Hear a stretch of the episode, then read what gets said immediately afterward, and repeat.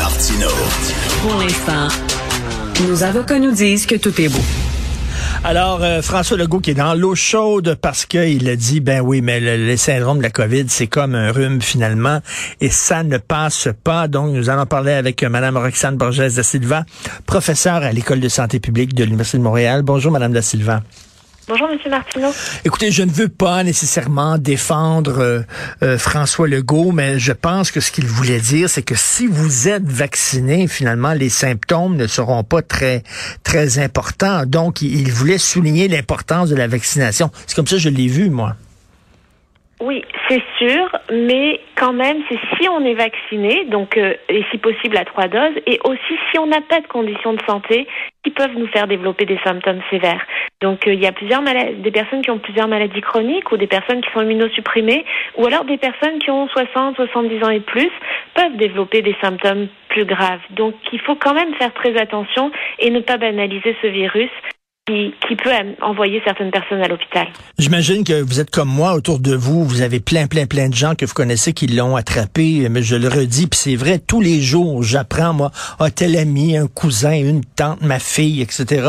Euh, il y a des gens qui l'attrapent, et je vous dirais, là, presque 100% des gens autour de moi, c'est comme une grippe, ça dure trois jours, c'est ce qu'ils m'ont dit. Oui, mais c'est certainement parce que ce sont des gens qui sont vaccinés mmh. et des gens qui sont en bonne santé.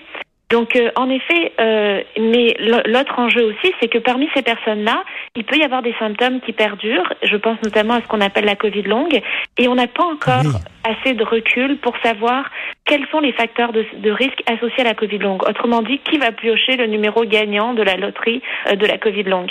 Donc, hmm. pour cette raison-là, il faut faire très attention, éviter de l'attraper, et, et parce qu'on on est à risque d'avoir des symptômes qui perdurent au-delà d'un mois associés justement à, cette maladie. Et même les gens qui sont, mon Dieu, les plus au fait de, de, de la COVID peuvent l'attraper. Est-ce que je me trompe ou vous l'avez, vous?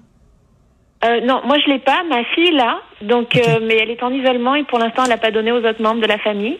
Mais euh, mais on, on, va voir si on arrive à, à, à ne pas l'attraper. Mais c'est vrai que beaucoup de monde l'ont attrapé, que ce soit dans mon milieu de travail, dans mon entourage, euh, et on le voit dans les données qu'on a sorties aujourd'hui de l'étude Cyrano que on a une croissance des cas de 40 ben, 30 à 40% dans la semaine qui vient ben, qui vient de finir là.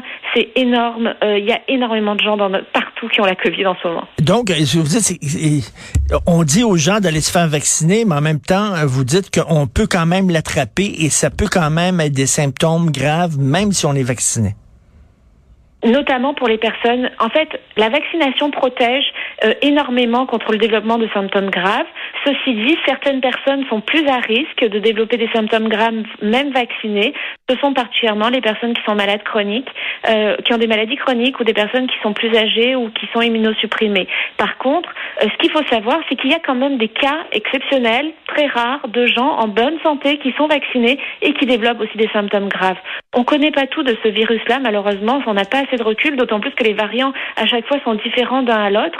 Et donc, on, a du mal à, bien comprendre, en fait, pourquoi certaines personnes sont très impactées et pourquoi d'autres ne le sont pas. Et là, les gens qui disent, bon, on devrait, ce qu'on devrait faire, c'est euh, protéger les gens qui sont vulnérables, les gens qui sont qui, ont des maladies, euh, les, gens plus vieux, etc. Les protéger et nous continuer à vivre notre vie librement, euh, normalement. Vous en pensez quoi? Mais ça dépend quelle attitude on veut, en fait quelle quelle attitude, quelle stratégie on veut adopter comme comme société. Est-ce qu'on veut être une société solidaire de tous les, Québécois et, et, en intégrant euh, ceux qui sont plus à risque ou est-ce qu'on veut être une société euh, qui, qui, qui, est plus libertarienne, si je peux dire, et axée sur les libertés individuelles, dans la mesure où il faut savoir que euh, même les personnes non à risque, parmi les personnes moins à risque d'attraper, euh, de développer des symptômes graves, il y a énormément de gens qui sont en attente pour des chirurgies, et, et de mmh. laisser de laisser libre cours au virus de circuler sans aucune mesure, ça signifie forcément qu'on va avoir plus de gens qui vont être hospitalisés et donc plus de gens qui vont être délestés et attendre pour leur chirurgie. Donc c'est un équilibre très difficile à trouver. Oui, tout à fait. Le, zéro Covid que la Chine visait, entre autres, là, on abandonne ça, zéro Covid, on dit que c'est totalement utopique.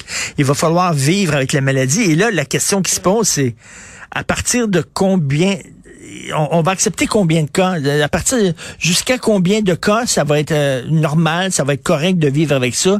Et là, il va y avoir un chiffre magique ou au-delà de ça, ça va être problématique. Ça, c'est pas, c'est pas clair encore. Mais je suis pas certaine que ça soit au niveau du nombre de cas qu'on va pouvoir statuer. C'est beaucoup plus au niveau des hospitalisations? C'est ça, et puis ça dépend d'un virus à l'autre, ben, d'un variant à l'autre, l'impact qu'il a sur les hospitalisations, comme vous dites, parce que l'enjeu, c'est de pouvoir traiter tous les Québécois, et particulièrement euh, de pas déjà que les listes d'attente étaient, euh, ben, en fait, le, le, temps d'attente pour accéder à des chirurgies était très long. Là, il a énormément augmenté avec euh, avec le, la pandémie et on veut pas mettre de côté des gens qui sont en forme et qui attendent pour une chirurgie pour retrouver leur capacité de ben, de, fonctionner dans la vie. Donc euh, c'est beaucoup à ce niveau-là qu'il va falloir euh, euh, ben, en fait réfléchir à la décision en fait. Et là, ça, ça change euh, beaucoup. Là, les consignes, là, on dit bon, peut-être une quatrième dose du vaccin serait peut-être nécessaire. On dit dans mhm. les tests rapides maintenant de pas faire ça seulement dans le nez, mais de le faire aussi dans la bouche. Est-ce que vous êtes d'accord avec ça? Absolument. En fait, le docteur Marchand, qui est, euh, qui est, euh, en fait, qui était le responsable du projet pilote des tests rapides à l'Institut de cardiologie de Montréal, euh, le recommandait déjà au tout début de, ben, au tout début, au mois de janvier 2020, je pense, 21, excusez-moi, quand il a mis en place ce projet pilote, il avait même fait une vidéo qui montrait que pour les enfants, il recommandait de faire un prélèvement en fait dans la joue sans toucher aux dents, mmh. et donc il vaut mieux prélever en fait dans la joue et, et dans le nez pour s'assurer de maximiser le prélèvement et, et, de trouver et d'avoir toutes les chances de trouver le virus si on est porteur. Et là, en terminant, c'est quoi le meilleur cocktail pour se protéger adéquatement? C'est-à-dire, bien sûr, aller chercher sa troisième dose. Il y a trop de gens encore qui ne sont pas allés chercher leur troisième. On dirait qu'on ne, on ne parle plus de vaccination. On dirait qu'on a baissé les bras. Il faut reprendre le message et porter le masque. Et quoi? Est-ce qu'on devrait aussi limiter nos, nos, nos contacts? Mais en fait, clairement, la troisième dose, c'est un message à passer. Ça fait vraiment une différence quand on attrape le virus.